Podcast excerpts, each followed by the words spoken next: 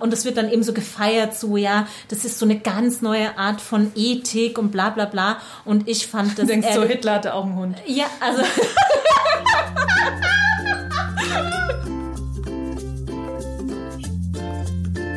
Ich lese was, was du auch liest. Der Buchpodcast.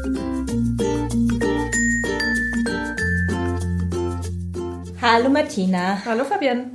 Hallo ihr alle da draußen und willkommen zu einer neuen Folge unseres Podcasts Ich lese was, was du auch liest. Jawohl. Und heute sprechen wir über ein Buch einer US-amerikanischen Schriftstellerin namens Sigrid Nunez, geboren 1951 in New York City und Tochter einer Deutschen und eines halb Chinesen, halb Panamaher. Und daher erklärt sich auch der Name. Martina muss jetzt ein bisschen lachen, weil wir vorhin eine kleine Suche gestartet haben darüber, wie man wohl die BewohnerInnen Panamas ausspricht. Ihr erster Roman erschien 1995 schon, A Feather on the Breath of God. Und sie hat viele weitere Bücher veröffentlicht, ganz unterschiedlicher äh, Genres. Sie hat ein Memoir geschrieben über Susan Sontag. Das heißt Sempre Susan, A Memoir of Susan Sontag, äh, mit der sie eine Zeit lang zusammengelebt hat, weil sie mit ihrem Sohn David Reeve liiert war. Ah, das wollte ich sagen. Ich dachte, das wäre voll der Fun Fact. Dabei wusstest du es auch. Tja, sorry. Und was vielleicht auch ein Fun Fact ist, was auch ganz gut zu dem Buch passen, das wir heute besprechen. Sie hat auch einen Roman geschrieben, der heißt Myths, The Marmoset of Bloomsbury. Und Marmoset mm. ist, das habe ich nämlich auch äh, nachgeguckt, ist ein Krallenäffchen. Und das ist die tatsächlich, glaube ich, wahre Geschichte. Also es ist eine, eine Tatsache, dass wohl Leonard Bloom so ein Krallenäffchen hatte. Hm. Und dieses Buch schildert, glaube ich, auch so ein bisschen aus der Perspektive dieses Äffchens das Leben dieser beiden, also von Leonard und Virginia Woolf und dieser Zeit um den Zweiten Weltkrieg. Haustiere. Yes. It's a thing. Und damit sind wir eigentlich schon, was für eine gekonnte Überleitung, bei dem Buch, das wir heute besprechen, nämlich The Friend, das 2018 auf Englisch erschienen ist bei Riverhead Books und jetzt gerade erst vor wenigen Wochen tatsächlich auf Deutsch erschien beim Aufbauverlag unter dem Titel Der Freund, übersetzt von Annette Grube. Und das interessant ist, oder ich fand es ganz interessant, das ist das Letzte, was ich jetzt an biografischem fürs Erste zu ihr sage. Sie hat mit diesem Buch eigentlich so einen späten Durchbruch gefeiert. Mhm. Also, weil wie gesagt, sie ist eigentlich schon sehr lange Schriftstellerin, hat auch sehr viele Bücher geschrieben, die auch zum Teil Preise bekommen haben. Dieses Buch hat einen der prestigiösesten US-amerikanischen Preise 2018 bekommen, nämlich den National Book Award. Und sie wird jetzt komischerweise wiederentdeckt, obwohl sie ja noch lebt, ja, und jetzt nicht verschollen war, sondern sie wird jetzt äh, wiederentdeckt und erlebt jetzt eine Renaissance und wird jetzt auch als eine der großen US-amerikanischen Gegenwartsautorinnen gehandelt. Und ich fand das einerseits interessant, weil man sich ja auch fragen könnte, na, wenn man so nach US-amerikanischen Gegenwartsautoren, wer da so gehandelt wird, das sind natürlich zum Großteil Männer, also jemand wie Jonathan mhm. Franzen, Don DeLille und so weiter. Also man könnte sich ja auch fragen, warum dieser späte Durchbruch und hat das was damit zu tun. Und ich fand aber auch interessant, ich habe gelesen in einem äh, Artikel über sie, dass sie sich wohl anscheinend bewusst gegen Kinder und Ehe entschieden hat, weil sie sich ganz auf ihr Schreiben konzentrieren wollte. Also zum einen, weil sie diese finanzielle Unabhängigkeit haben wollte oder eben nicht für jemand anders, nicht um jemand anders sich kümmern wollte. Und aber eben auch, weil sie sozusagen keinen Raum hatte, dann noch für jemand anders zu sorgen, könnte man vielleicht auch sagen. Hm.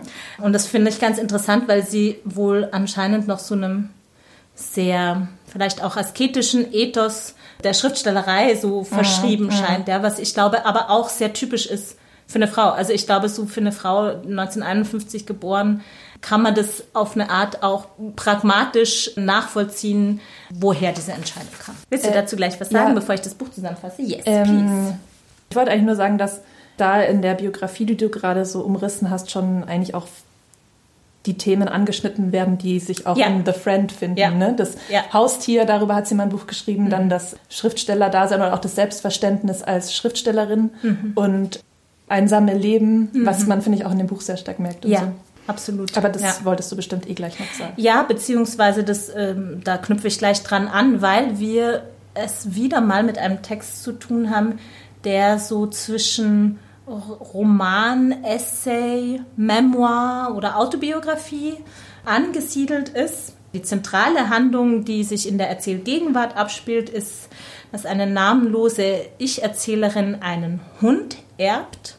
Und mhm. zwar den Hund des ebenfalls namenlos bleibenden Freundes, der Selbstmord begangen hat. Und das Buch setzt quasi mit dem Begräbnis dieses Freundes ein. Und wir begleiten dann eben diesen Annäherungsprozess oder die Freundschaft zwischen diesem Hund der eine dänische Dogge ist, also ein sehr großer Hund, und der Ich-Erzählerin. Deutsche Dogge übrigens heißt das auf Deutsch. Ach so, entschuldige. Ja, auf Englisch heißt es Great Dane und ah, ja. auf Deutsch Deutsche Dogge. Dogge. Wahrscheinlich war The Great German ein bisschen zu krass, ja. als, weil es ist, es ist eine deutsche Hunderasse tatsächlich. Ah ja. So viel von unserer Hundeexpertin Martina Kübler. Thank you. Nein, aber eigentlich gar nicht, aber das, irgendwie habe ich das zufällig. Stand das da nicht sogar drin? Doch, ich glaube ich glaub, auch. Stand ja, da drin. Ja, ja. So viel von der Person, die das Buch gelesen hat. Back to me. Und der Hund mit Namen Apollo trauert genauso um den Verstorbenen, so scheint es zumindest, wie die Ich-Erzählerin. Und man verfolgt die beiden dann halt durch ihre Trauer und wie sie sich dann durch diese Trauer hindurch so langsam aneinander anlehnen. Und der zentrale Plot-Twist auf dieser Erzählgegenwart, könnte man sagen, ist eigentlich nur, dass sie fast aus ihrem, ihrer Wohnung rausgeschmissen wird. In, sie wohnt in Manhattan in einer kleinen, einem kleinen Apartment, in dem keine Hunde erlaubt sind. Und sie ist dann schon so quasi kurz vor dem Rausschmiss und aber ohne es jetzt spoilern zu wollen, wie sie das schafft, aber es geht alles gut aus. Sie darf bleiben und der Hund darf auch in der Wohnung bleiben. Das ist so, würde ich sagen, so die Haupthandlung erstmal so auf der ja. Erzählebene und dann aber wird diese Erzählung dann immer wieder durchbrochen durch eben Einschübe oder Reflexionen darüber eben, was es heißt zu schreiben, was es heißt zu lesen, was es heißt zu unterrichten, was es heißt Schriftsteller oder Schriftstellerin zu sein. Und das ist vor allen Dingen deswegen, weil sowohl die namenlose Ich-Erzählerin als auch dieser verstorbene Freund beide SchriftstellerInnen sind und beide auch unterrichtet haben. Schreiben unterrichtet haben auch. Ja, genau. Creative Relativ Writing. relevant. Ja. ja, sodass sich das immer eben auch mit Erinnerungen, also diese Reflexion über das Schreiben sehr oft auch mit Erinnerungen an diesen Freund verbinden. Ach ja, und das fand ich auch, also vielleicht auch noch interessant. Die Ich-Erzählerin war früher, das merkt man, äh, erfährt man auch relativ am Anfang, war früher selbst Schülerin mhm. dieses Freundes, der verstorben ist. Also ist, sie ist bei ihm in ein Creative Writing Seminar gegangen. Er war quasi ihr Mentor. Und mich hat jetzt interessiert, weil ich ja weiß, dass du dich auch schon ein bisschen mit diesem Thema Mensch-Tier oder Hund, Mensch in Literatur beschäftigt hast.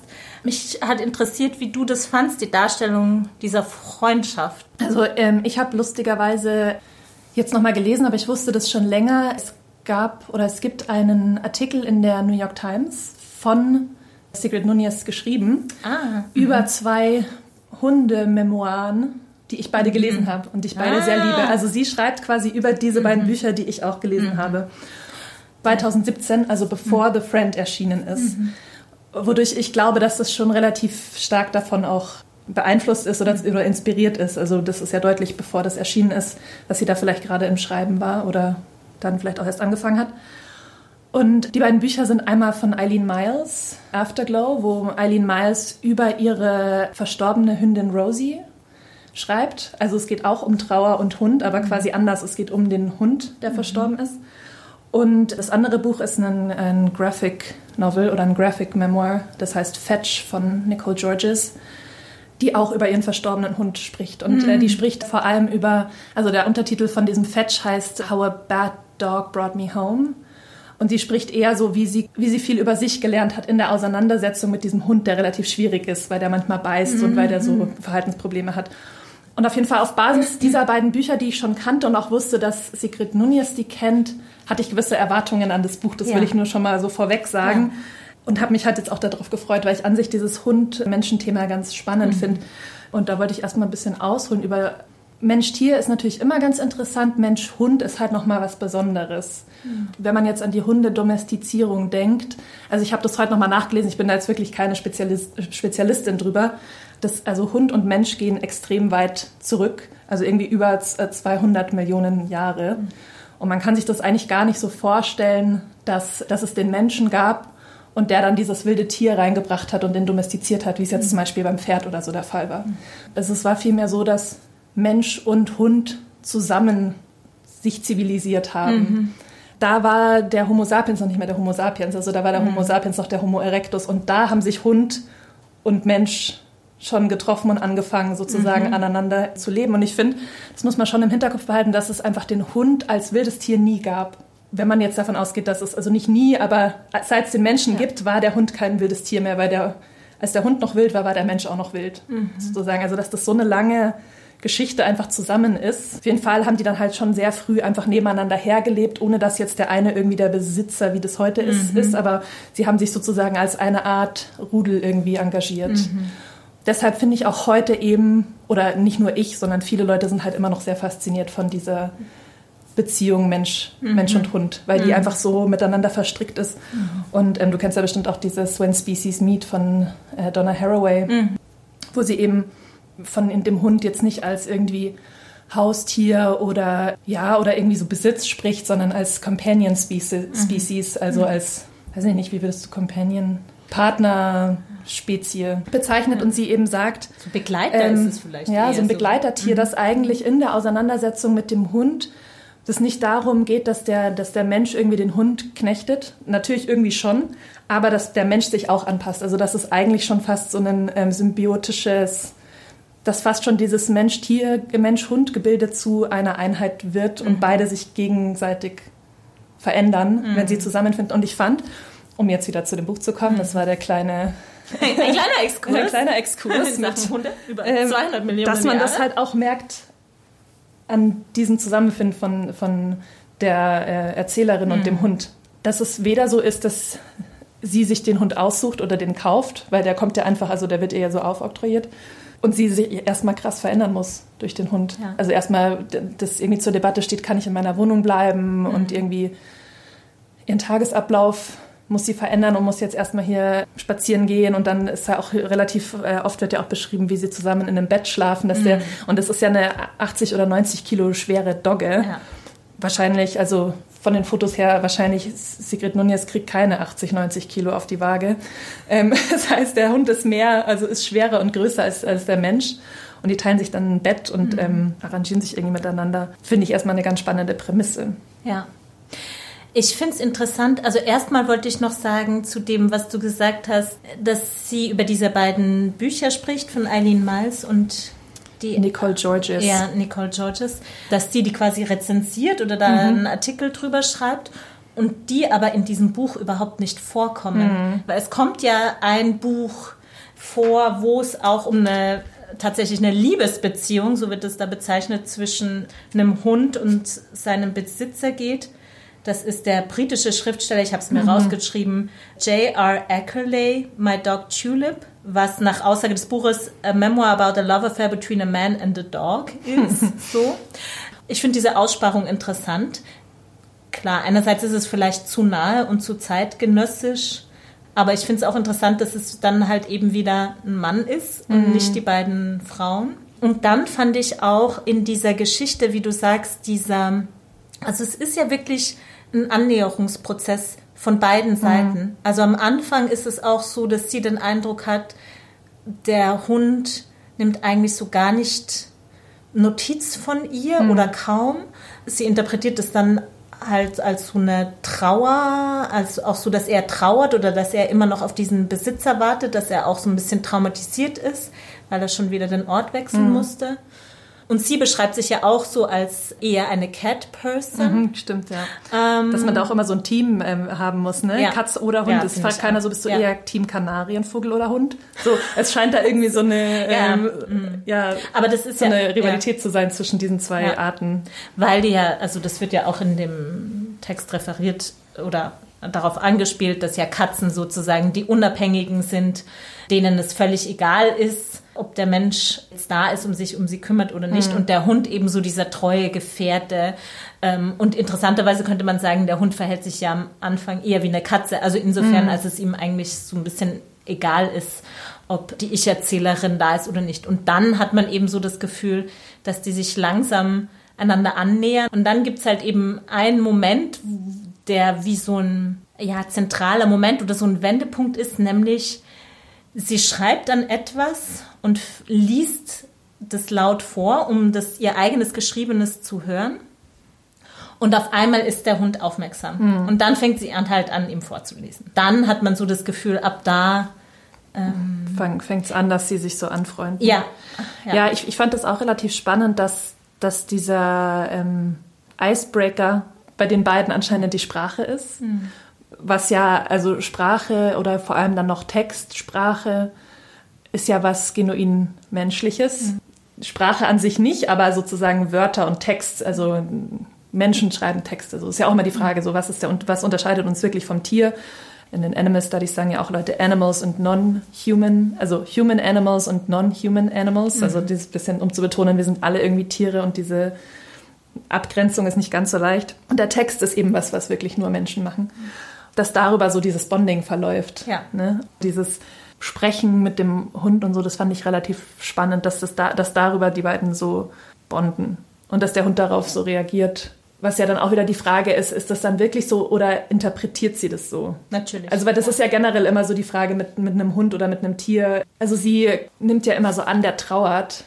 Tut er das oder interpretiert ja. sie das rein? Das ist mhm. ja so die ganze Zeit die Frage. Mhm. Aber das wird ja in diesem Buch auch so als quasi die, das ist, glaube ich, ihre Trauerarbeit, die sie macht. Mit dem Hund. Ja. ja. Also, dass sie mhm. quasi nur über das rein interpretieren, was der Hund wohl fühlt, eigentlich Zugang findet zu ihrer eigenen Eigen, Trauer. Ja.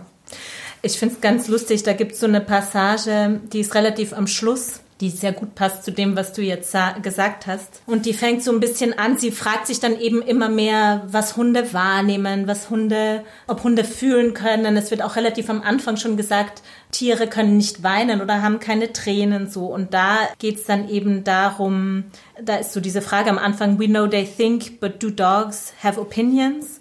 Und dann reflektiert sie eben nochmal so darüber und reflektiert auch darüber, dass sie mit ihm spricht und dass sie ihm meistens, wenn sie mit ihm spricht, so Fragen stellt. Mhm. What's up, pup? Did you have a nice nap? Were you chasing something in your sleep? Do you want to go out? Are you hungry? Are you happy? Und es wird dann immer menschlicher, die Fragen. Do you want to dance? Am I the best person you've ever had? Can you tell I've been drinking? Do these jeans make me look fat? If we could talk to animals, goes the song, meaning if they could talk to us. But of course, that would ruin everything. Hm. Das spricht wieder genau das an, was du gesagt hast. Also diese Sprache, die einerseits so dieses genuin menschliche ist, dass das auf eine Art hier ja diese Reziprozität nochmal in Frage stellt. Also so da ist es ja so dieses, wenn Hunde sprechen könnten oder wenn Tiere sprechen könnten, dann würde es diese Beziehung irgendwie kaputt machen, ja, und mhm. diese eben Projektionsfläche, die dieses Tier für sie bietet. Genau das, ja, was ja, du gesagt hast, ja. Und ich finde es halt auch nochmal interessant, da können wir dann vielleicht auch nochmal drauf zu sprechen kommen, weil da wird ja auch nochmal diese Doppeldeutigkeit von The Friend so offensichtlich, weil dieser Hund ist einerseits ermöglicht er ihr den Weg zur Trauer, er ist aber auch irgendwie natürlich ein Ersatz oder ein Stellvertreter für diesen Freund, den ja, sie klar. verloren hat. Und interessanterweise gibt dieses Buch ja ganz viele Gespräche mit diesem Freund und man weiß nicht so genau, sind die imaginiert oder sind mhm. die real passiert? Hat sie die erinnert? Ist es so ein Dialog, den sie mit ihm fortführt? Und der Hund tritt dann irgendwie so immer mehr an, ihre, an diese Stelle dieses Freundes, ja. der da verschwunden ist. Ja. Wenn das ist relativ offensichtlich, ehrlich gesagt. Mhm. Ich fand so ein bisschen, weißt du, wenn sie jetzt einen Stuhl von ihm gehabt hätte, dann wäre es genauso gewesen. Also es war so für mich ein bisschen ja, ja. und, mhm. und jetzt mich hat das irgendwie nicht so, mich hat das nicht so richtig überrascht. Ich hatte, also die, eine der Assoziationen, die ich hatte, eins der Bücher, an die es mich erinnert hat, ist dieses Buch H wie Habicht von Helen MacDonald, einer britischen mhm. Schriftstellerin.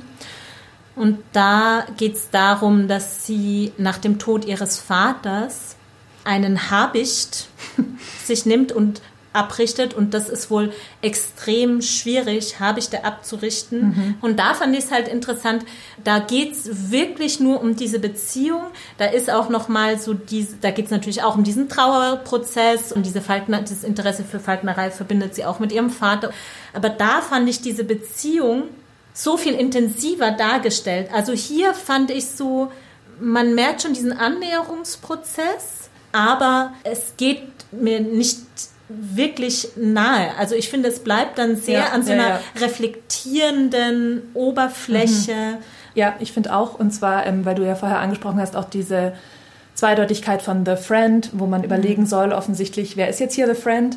Ich finde ganz klar, The Friend ist der Verstorbene, mhm. weil ich finde, man merkt in dem Buch, es geht ihr nicht um den Hund. Mhm. Ever. Also es, gibt, es ist ja nie, es gibt keine irgendwie also sie hat, sie baut diese Beziehung zu dem Hund auf, aber nur eben, weil sie den Hund mit diesem Menschen verbindet. Mhm. Oder weil sie traurig ist oder trauert. Also dann gibt es ja auch, dass sie schlafen im Bett, äh, so ja. irgendwie Wirbelsäule an Wirbelsäule und dadurch, dass er auch so groß ist, hat man da, und da merkt man ja auch schon, dass es total anthropomorphisiert, anthropomorphisiert. Also das geht ja nur darum, das fühlt sich eigentlich an, als würde da ihr ähm, verstorbener Freund noch leben, äh, liegen und so. Und das finde ich auch so als Hundebuch oder ähm, taugt es eigentlich nicht so. Mhm. Also der, der Hund ist der Platzhalter oder der Stellvertreter, aber nicht.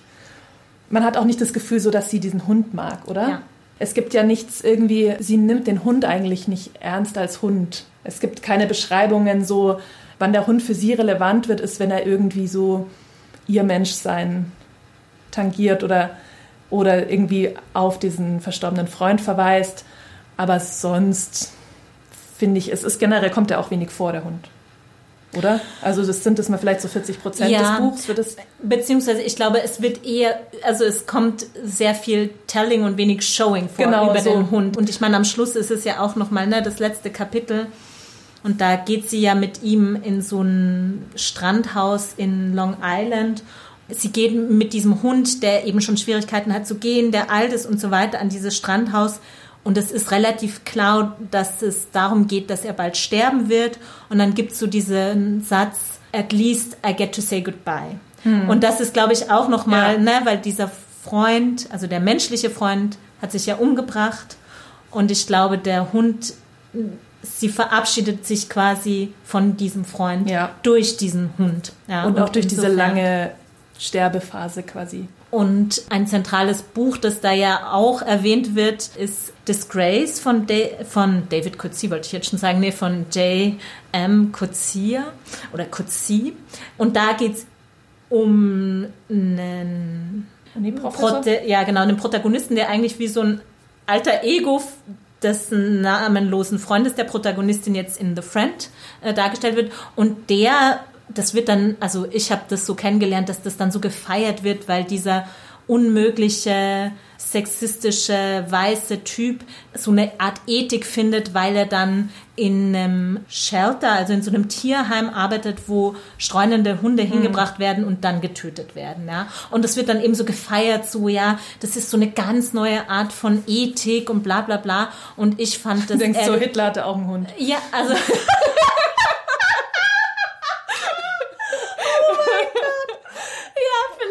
also, das habe ich nicht gedacht, aber ich weiß es. also das immer, ja, also Tierliebe irgendwie immer für ja, eine ja, bestimmte moralische Überlegenheit, Überlegenheit, von Menschen anzuführen, ist ja wohl wirklich Käse.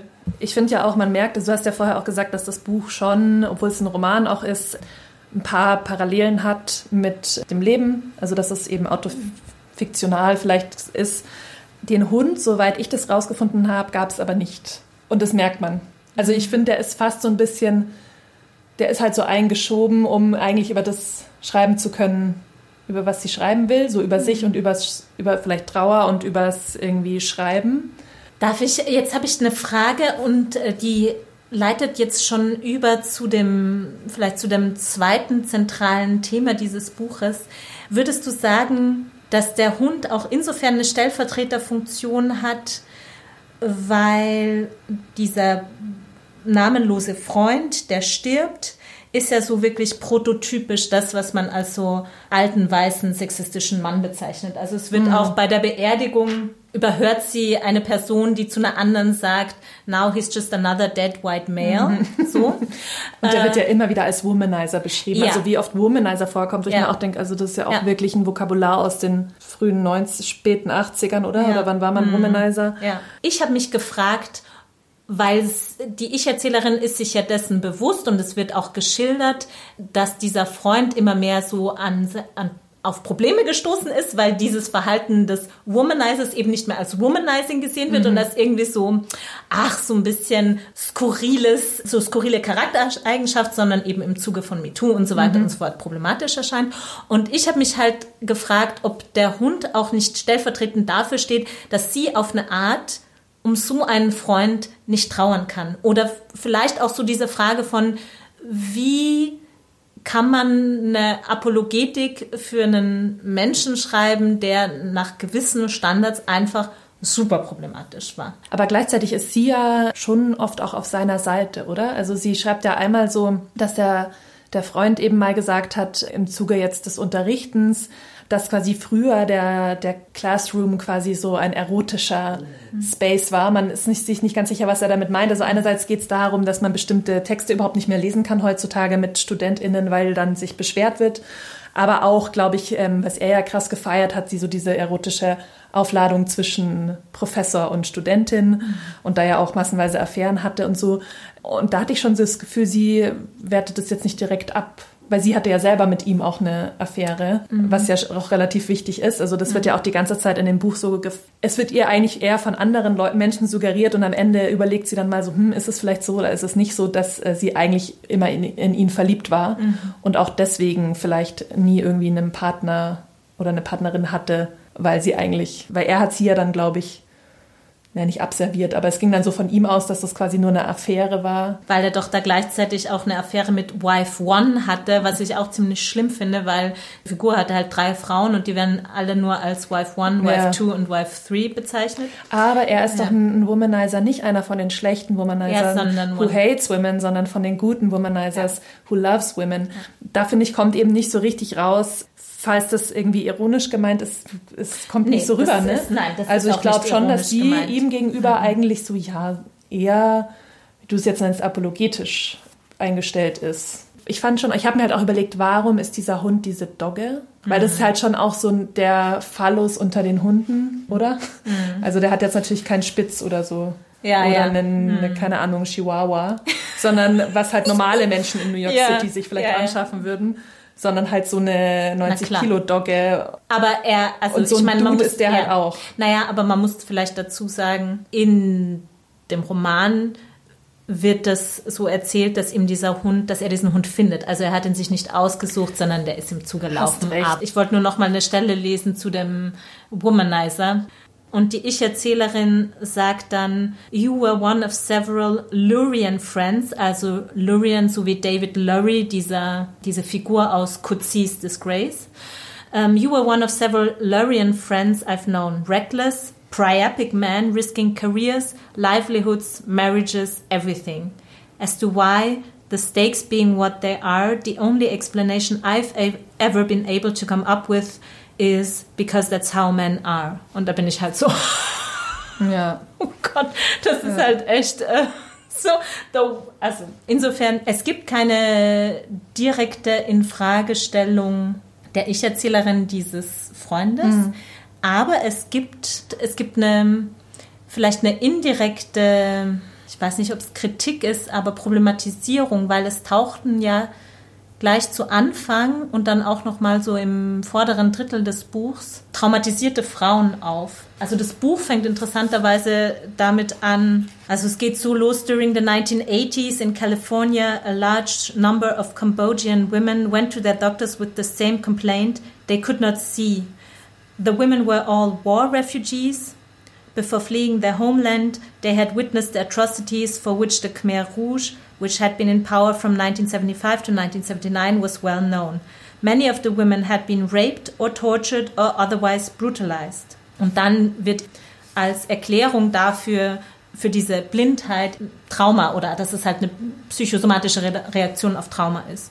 Der Grund auf der Handlungsebene, warum das damit anfängt, ist, der verstorbene Freund trägt an, dass sie ein Buch über traumatisierte Frauen schreibt. Sie unterrichtet auch einen Creative Writing Kurs in einer Psychiatrie, wo hauptsächlich traumatisierte Frauen, also wirklich Frauen, die als Sexsklavinnen fungiert haben, jahrelang festgehalten wurden, Opfer von schwerer sexueller und brutalster Gewalt wurden. Und sie gibt dann die, auf, dieses Buch zu schreiben, und fängt dann also so parallel dazu an, über diesen Freund zu schreiben. Und ich habe mich halt gefragt, also klar, auf der Handlungsebene ist es dadurch motiviert, das ist das Letzte, worüber sie mit ihrem verstorbenen Freund gesprochen hat. Er hat das angeregt und so weiter. Aber ich frage mich so, gibt es da nicht so eine, eine Verbindung, weißt du, zu dem Leid dieser Frauen und also weil natürlich die Verbindung ist Patriarchat, ja, so äh, Rape Culture, aber das wird eben in dem Text ja, nicht ja, nee. benannt. Du hast quasi schon was krasseres vermutet und dann wird es nicht so richtig eingelöst. Weil man könnte ja auch so sagen, dieses auch mit dieser Blindheit, ne, dass sie so Liebe macht blind ist ja, auch so ein Topos, mhm. ne, dass sie quasi das vielleicht einfach nicht sehen will an ihm, was ja eigentlich super problematisch oder auch einfach scheiße an ihm ist. ja weil sie ihn halt doch irgendwie liebt oder ja. geliebt hat. Ich glaube, man könnte es vielleicht schon so interpretieren, also eben, dass es da eine Verbindung gibt, selbst wenn sie jetzt eben nicht bewusst oder explizit mhm, äh, ja, gemacht wird. Mhm. Lass mal doch über das Writing reden. Ja. Weil ich, also ich finde fast, das ist eigentlich das, der größte Anteil an dem Buch. Reflexionen von SchriftstellerInnen über das Schreiben unter Zuhilfenahme anderer SchriftstellerInnen, die schon einmal über das Schreiben geschrieben haben. Mhm. Das würde ich jetzt mal so sagen, das waren ungefähr 50 Prozent des Buchs, mhm. oder? Ging es doch darum, ja. Was heißt Schreiben, wie unterrichtet man Schreiben, was bedeutet Schreiben als Beruf, aber auch als Leben oder als Berufung. Ich habe so ein bisschen gefunden, das war ehrlich gesagt der Teil des Buchs und das war ein sehr großer Teil, der mir nicht gefallen hat. Mhm. Sie sagt nämlich einmal, ähm, über eine andere Schriftstellerin, glaube ich. Nee, ich glaube, das ist wirklich über eine traumatisierte Frau, ah, ja. die über ihre Traumatisierung schreibt. Genau, und sie sagt da eben so, her writing was good for three main reasons. A lack of sentimentality, a lack of self-pity and a sense of humor. Und ich habe mir so gedacht, drei Sachen, die dieses Buch nicht hat. Es ist, finde ich, höchst sentimental. Gar nicht so sehr für diesen ja, verstorbenen ja. Freund, sondern für was Schreiben bedeutet hat in the good old times, mhm. als Leute noch richtige SchriftstellerInnen mit Herz mhm. und Seele waren, wie Rilke, Flannery O'Connor und Virginia Woolf. Es ist ziemlich, ziemlich self-pitying, finde ich. Mhm. Und es ist auch nie, ich fand es überhaupt nicht lustig. Mhm. Und das ist das, was äh, eben diese ganze Abhandlung von Schriftstellern über das Schreiben, finde ich so, hat so ein Bart. Mhm. Ständig schreiben, Leute, die schreiben, darüber, wie krass es ist zu schreiben und ach, ich würde so gern, hätte so gern einen anderen Job, aber ich muss schreiben und oh, schreiben ist so schwierig und ich denke mir so, ja, weißt du, wer noch schwierige Jobs hat? Kinderonkologinnen. Lehrerinnen, Soldatinnen, weißt du, ich meine, aber die haben halt keine Zeit darüber, sich hinzusetzen mhm. und zu mhm. schreiben, weil halt die Leute, die darüber schreiben, wie es ist zu schreiben, sind ja Schriftstellerinnen und alle anderen schreiben ja nicht drüber, wie mhm. schwierig ihre Jobs sind, weil sie wirklich schwierige Jobs haben. Und ich finde einfach, das ist doch, ja, dann schreib halt nichts. Es ist halt irgendwie, ich, für mich war das echt tough, da mhm. durchzukommen. Mhm. Weil mir das jetzt nicht klar ist, warum man sich so sehr selbst leid tun muss. Also, ich bin deiner Meinung. Das Buch hat deinen Einwand natürlich auch schon vorweggenommen, weil in einer dieser Diskussionen, imaginierten oder realen, erinnerten Diskussionen zwischen ihr und ihrem Freund, geht es eben auch nochmal um diese Frage, was bedeutet es, äh, Schriftstellerin zu sein? Und da wird mh, mm, rekurriert auf, weil darum geht es ja in dem Buch, also warum es darum in dem Buch immer wieder auch geht, ist, weil ja genau dieses Bild, wie du sagst, schon massiv kritisiert wurde und kritisiert wird. Und es tritt in dem Buch meistens in Form der Studierenden auf, die in den Creative Writing Seminaren sind. Und da eben ist es so ein Dialog zwischen der Ich-Erzählerin und dem Freund, wo eben gesagt wird, to become a professional writer in our society, you have to be privileged to begin with. And the feeling is that privileged people shouldn't be writing anymore not unless they can find a way not to write about themselves, because that only furthers the agenda of white supremacy and the patriarchy. You scoff, but you can't deny that writing is an elitist, egoistic activity. You do it to get attention and to advance yourself in the world. You don't do it to make the world a more just place. Of course, there's going to be some shame attached to it. Also es wird auch, also ich, weißt du, ich, ich glaube, man merkt trotzdem, trotz dessen, dass in dem Buch immer wieder Diskussion oder eine Reflexion darüber stattfindet, eben über auch andere Positionen oder die Kritik an der Position, die die Ich-Erzählerin und dieser verstorbene Freund hat, ist trotzdem natürlich klar, wo die Sympathien hm. liegen. Ja, ja und so. das ist halt so vom Move her so ein bisschen, ich will ja nicht sagen, aber hm. so. Ich hm. fasse mich kurz. Also weißt du, so ja, nur weil man davor den Disclaimer gibt, dass das ja wirklich schon einem das hm. Problem bewusst hm. ist, wenn man dann 50 Seiten darüber doch noch schreibt, dann mhm. kann man sich den Disclaimer, ja. also ich fand es, ja. ich fand es wirklich nervig. Ja. Und mich langweilt auch dieses, dass quasi die Stimmen, die sich beschweren, werden immer gehört und die quasi die Schriftstellerinnen, die ihren Job geil finden, die schreiben nicht die ganze Zeit darüber, dass sie schreiben geil finden, sondern die schreiben einfach geile Texte. Ich finde, ich kann auch total verstehen, dass du gelangweilt und genervt warst so ein bisschen davon, weil ich fand, es hat halt, es, es war halt auch zum Teil sehr konstruiert. Also im Sinne von, es waren dann so Dialoge, wo man auch gemerkt hat, das sind jetzt Dialoge oder Gespräche, wo es darum geht, die unterschiedlichen Positionen äh, klar zu machen, also wo es nicht irgendwie motiviert ist, davon jetzt die Handlung voranzutreiben oder sonst irgendwas, sondern es sind dann wirklich wie so als Dialoge verkleidete Abhandlungen über unterschiedliche Standpunkte des Schreibens. Ja, so wenn man es jetzt positiv lesen wollen würde, könnte man auch sagen, sie ist auf verlorenem Posten, sie weiß es und es ist auch so eine, eine, eine Art von Verständnis oder Selbstverständnis, das so ein bisschen vielleicht auch dem Untergang geweiht ist und dem sie jetzt halt, wie du sagst, in so einer Nostalgie hinterher hm. trauert. Ich meine, ich habe das, ich habe es ein bisschen anders gelesen. Also ich habe schon das Gefühl gehabt, dass dieses Nachdenken über das Schreiben auch was mit dem Leben mit dem Hund zu tun hat. Und zwar deswegen, weil spricht ja, wie du gesagt hast, einmal über dieses Buch von diesem Eckerli, der so in der Beziehung mit seinem Hund war.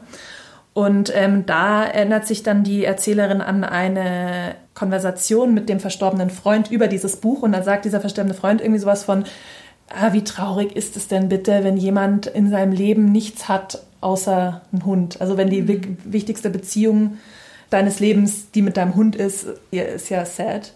Und das sagt halt dieser Typ, der quasi so eine Frau nach der anderen hat. Ich meine, was ja schon auch so mitschwingt, ist sie irgendwie, naja, einerseits diese unerfüllte Liebesbeziehung, die sie gerne mit dem verstorbenen Freund gehabt hatte, aber hätte, aber auch, ähm, sie sagte immer wieder so, sie war eigentlich immer Single, ähm, sie hat immer alleine gelebt, sie hat keine Kinder. Deswegen hat sie ja auch den Hund bekommen. Also es wird ja auch öfter gesagt, dass er ihr den Hund vererbt hat, weil so quasi die hat ja nichts anderes in ja. ihrem Leben das versucht sie ja dann, ich glaube, sie hat dann so ein bisschen schlechtes Gewiss oder sie fühlt sich dann doch irgendwie so schlecht ob ihres Lebensstils, dieses das so runtergemacht einfach oder halt von oben herab gesehen, so quasi du hast ja nichts hier der Hund und das versucht sie dann zu rechtfertigen damit, dass sie quasi, wie alle diese Schriftstellerinnen, die sie anzitiert, die haben ja auch ihr Leben der Kunst gewidmet. Und deswegen macht sie das ja zu der besseren Schriftstellerin. Also das ist ja wie so eine Apologetik für sich selbst und für den mhm. Lebensstil, der sie, wo sie versucht, glaube ich, sich so hoch zu, ihr Leben wieder aufzuwerten indem sie sich in diese Reihe stellt mit diesen Leuten, denen das Schreiben das Allerwichtigste im Leben war. Und ich finde aber interessant, weil in dem Buch, als sie sich ja immer mehr, das wird ja auch, kommt ja auch vor, dass ihre anderen Freundinnen sich Sorgen machen um sie und es da immer wieder auch Interventionen gibt, ihr zu helfen und auch ihr zu helfen mit diesem Hund und das so gesehen wird, dass sie sich zurückzieht und zunehmend vereinsamt und mit diesem Hund mhm. in diesem Apartment lebt und gar nichts anderes mehr macht.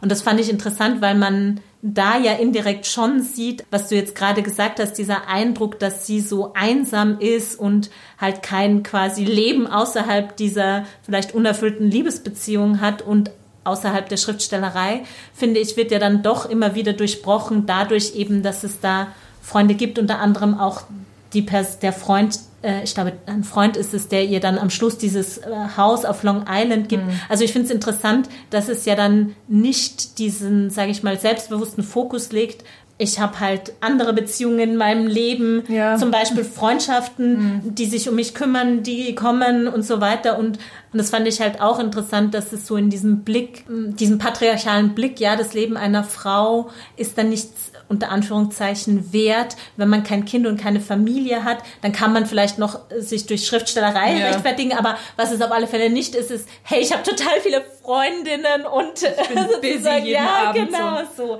Ja. was ja, was man ja schon auch einfach machen könnte und was glaube ich ein sehr heterosexueller Blick ist auf mhm. die Beziehungen, ja, ja. die wichtig sind oder nicht. Aber ich habe lustigerweise, weil du jetzt so diese Heteronormativität ansprichst, auch mal einen Artikel gelesen, der heißt irgendwie, ich weiß leider die Autorin nicht mehr, also es war ein ähm, wissenschaftlicher Artikel und da hieß, glaube ich, so, Where's the Z? Also the Z, Z, mhm. Where's the Z in LGBTQI oder so? Oder es, oder es hieß LGBTQI Z, Fragezeichen. Mhm.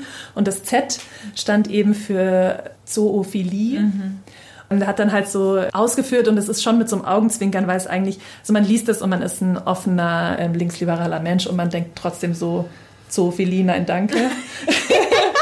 Aber ähm, dieses eben mit diesem Bewusstsein geschrieben und also sagt dann, eigentlich müsste man doch Queerness doch weiterdenken und jetzt nicht unbedingt irgendwie Sex mit Tieren, aber sie meinte nur so, die Autorin meinte, wenn ich jetzt mit meinem Hund zusammenlebe, in einem Bett schlafe, jeden Tag mehrere Stunden miteinander verbringe, dann ist es doch eigentlich auch eine Beziehung. Mhm. Also sie hat da nicht, sie hat nicht von ähm, Sex mit Tieren jetzt gesprochen, also nicht mhm. von dem Aspekt von Zoophilie, sondern einfach nur so, warum wird das irgendwie nicht wertgeschätzt, wenn wir doch jetzt eigentlich in einer Gesellschaft sind, wo man jetzt so sagt, hey, ähm, Familie ist nicht nur irgendwie die heterosexuelle Kernfamilie. Ja. Aber das macht das Buch ja gar nicht, ne? Also ja. sie, sie, sie glaube ich, sie, sie äh, denkt so ein bisschen, das ist wohl so, wie man das sehen könnte. Ich glaube, das ist ihr bewusst, aber sie will das nicht für sich stark machen, hm. oder? Also weil ähm, da grenzt sie sich ja schon auch ja. ab von diesem Eckerli-Typen. Ja, genau, das wollte ich nämlich gerade sagen. Also wo es ja schon vorkommt, ist über diesen Roman weil der, dieser Schriftsteller Eckerly ein äh, schwuler Mann war. Und da wird eben sehr stark hervorgehoben, dass es eben eine Liebesbeziehung ist, sowohl von ihr als auch in diesem, diesem Buch. Und es kommt schon an einem Punkt dann äh, ein bisschen später, geht sie auf eine, äh, eine Party und dann spricht sie jemand an und sagt, oh, so you're the woman who's in love with a dog. Ja, ja. Also es wird schon so ein bisschen angedeutet. Ja, aber, aber sie bekennt sich nicht ja, dazu. oder es ist halt sehr indirekt. Und das ist natürlich in einem Buch, wo so viel so explizit gemacht wird, auch ist es natürlich auffällig, genauso wie mit dieser Frage der traumatisierten Frauen.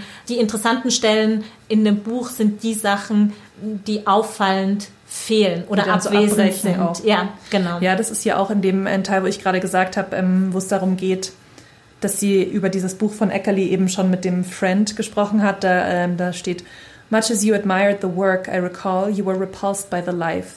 A life in which a person's most significant relationship with, is with a dog – What could be sadder, you said. But to me, it seemed that Eckerly had experienced to the fullest the kind of mutual, unconditional love that everyone craves, but most people never know.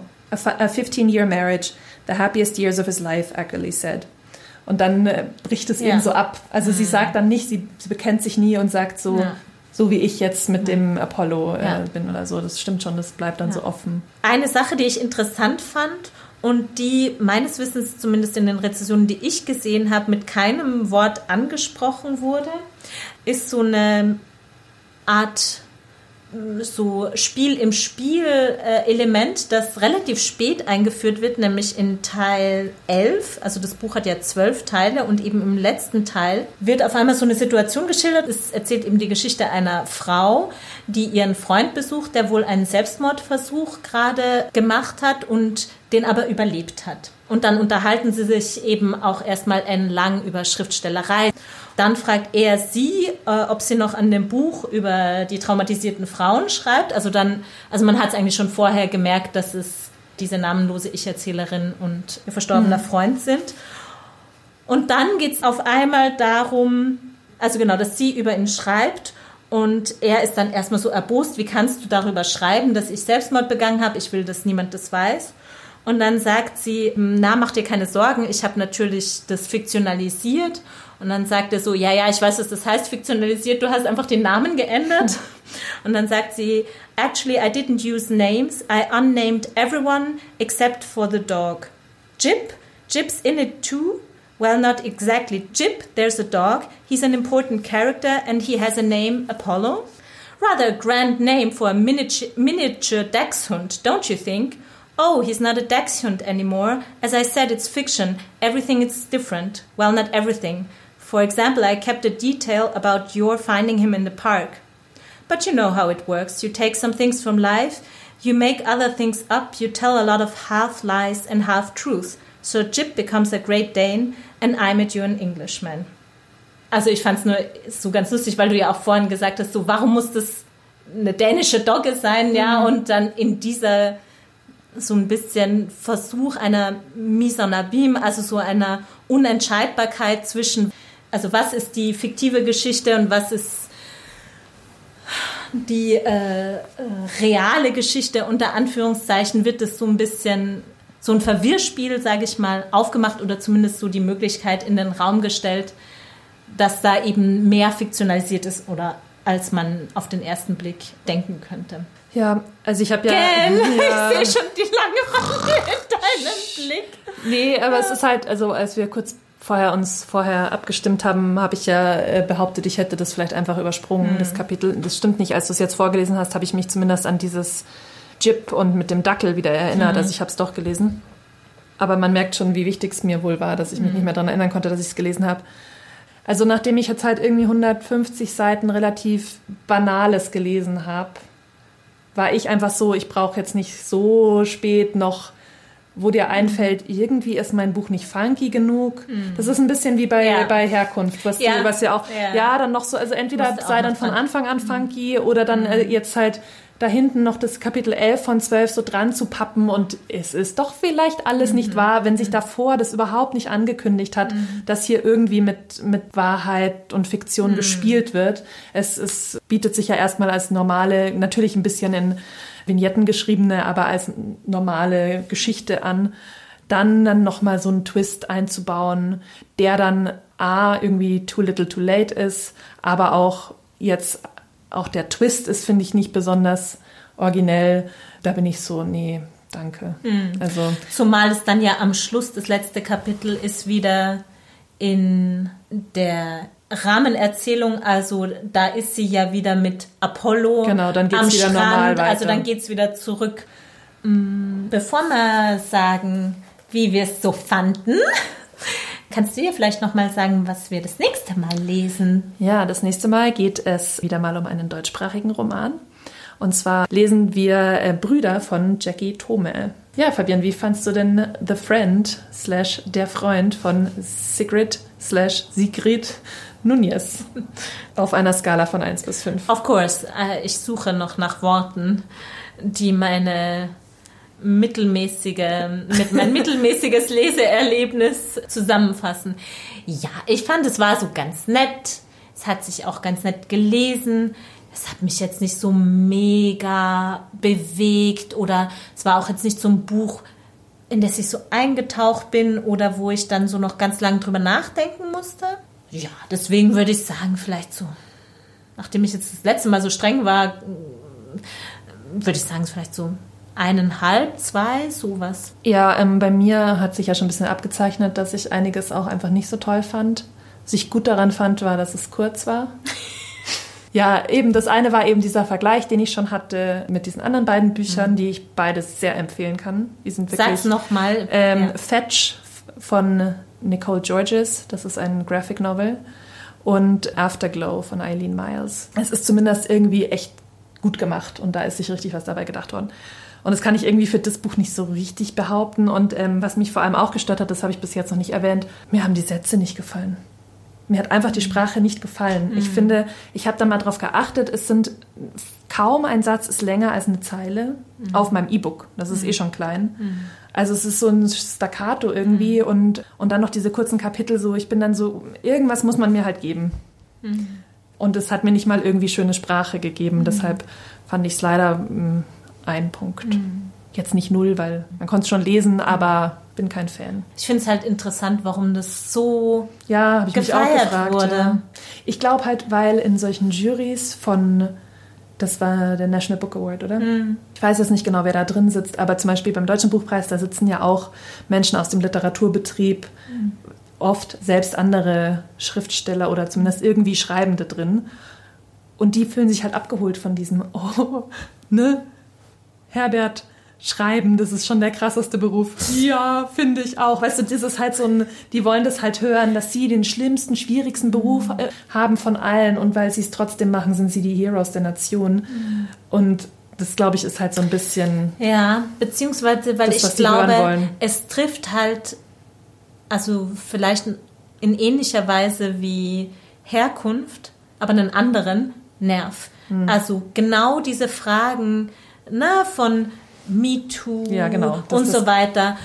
Und das verhandelt halt am Beispiel der Literatur. Und es ist gleichzeitig aber unkritisch relativ unkritisch. Ja, und es hat so diese leicht, wie du sagst, nostalgische, vielleicht auch so kulturpessimistische Note und dann halt aber verbunden mit einem funky Thema, nämlich so, hui, Mensch, Tier, so ja, voll ja, genau. funky, ja, ja, so. Also es hat so viele wahrscheinlich Boxes. Boxen, ja, genau, so abgehakt oder viele Punkte abgehakt. Ja, ja das glaube ich auch. Ja. Naja, zum Schluss noch der Aufruf, folgt uns auf Instagram und Twitter ja. unter dem Handle ich lese Podcast und sagt uns auch jederzeit gerne, wie ihr das Buch so fandet, wenn ihr es denn gelesen habt. Okay. Alles klar. Bis zum nächsten Mal.